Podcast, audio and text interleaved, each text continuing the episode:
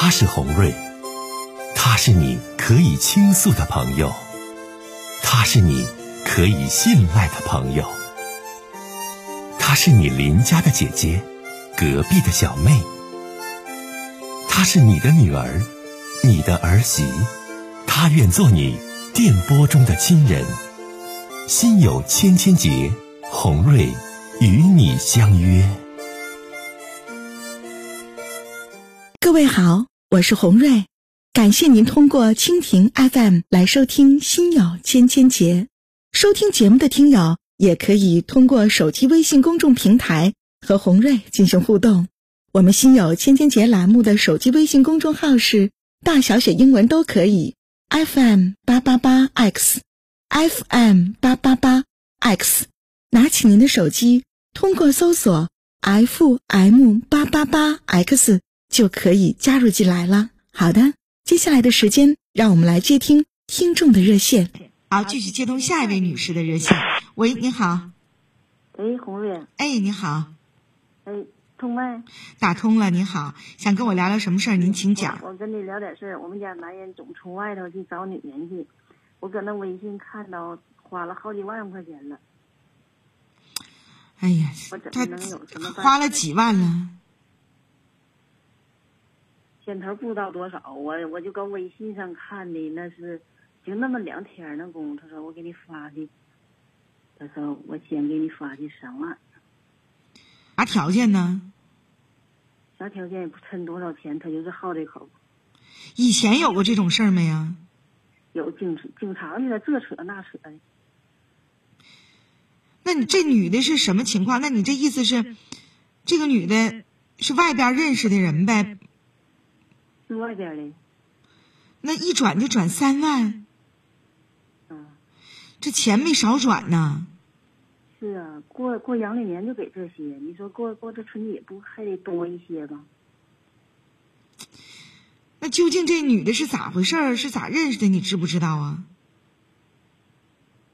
她，那个。你问没问她这事儿，女士？问她不能说呀，这不几天我就发这么微，就这个微信就两三天就这么些东西。你今年年纪有多大？我年纪挺大了。你多大？你告诉我呀。我也我五六十岁了，五六十岁是多大？你就直接告诉我你多大呗。你你你你多大？你爱人多大？那都五六十岁的人了，你说就这么花钱，那够呛啊？怎么我我得有什么办法呢？你自己在经济上独立吗？有收入吗？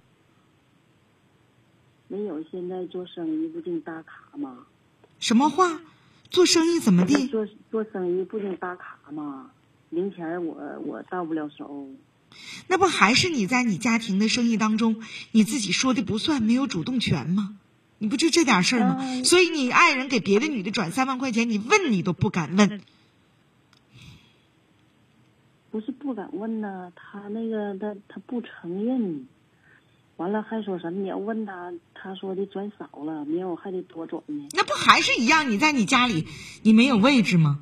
这位女士，这位大姐，你说白了不还是红瑞那句话吗？你在你家里，你没有位置，没有地位。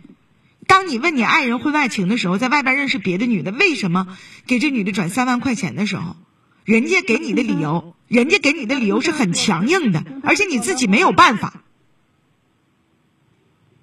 听他说那话可可磕碜了，那个那你就不用学了，在电波里就不要学了，在电波里磕碜话就不要学了，好吗？嗯嗯嗯。哎，你给我打来电话，你想问我什么？你说我怎么能制止他吧？你制止不了，你制止不了，你在家庭当中没有地位，这是多年来养成的没有地位。以前的婚外情给别的女的转钱，你都没好使呢。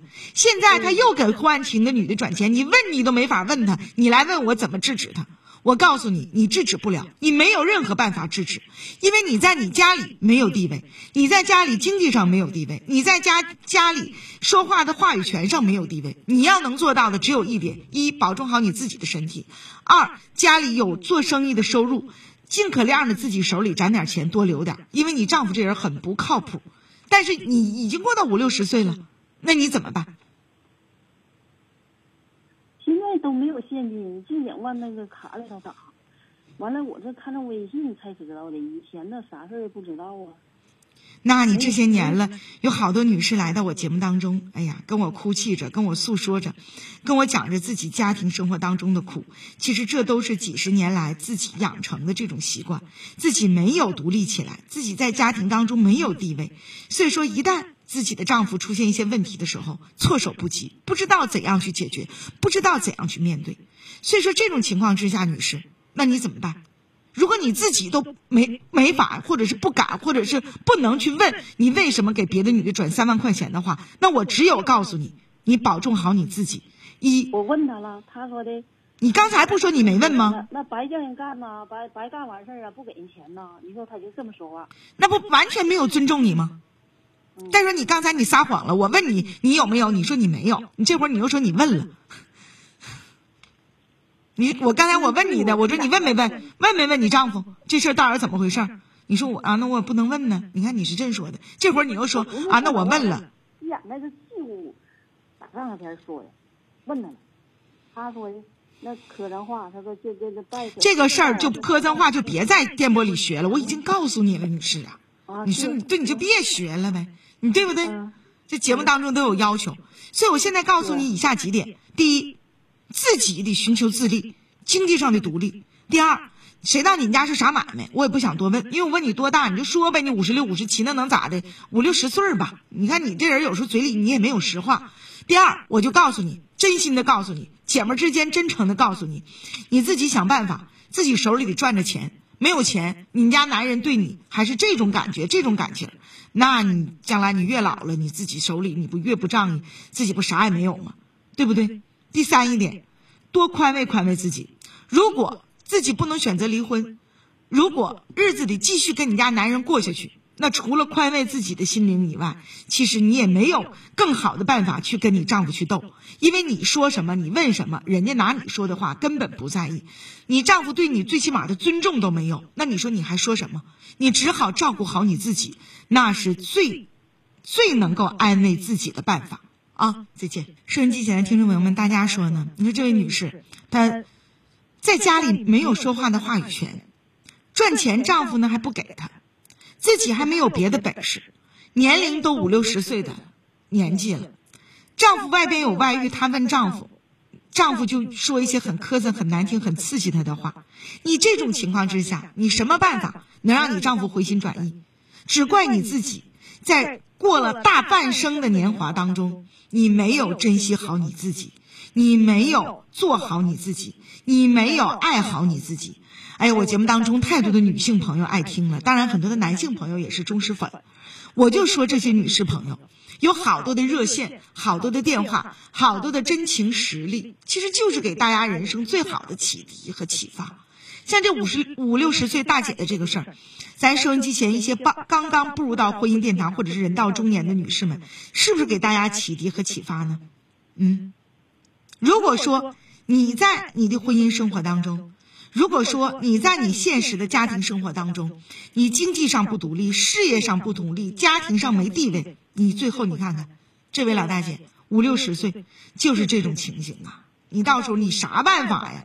你啥办法都不如自己有能耐，啥办法都不如自己在家庭当中有地位保靠啊！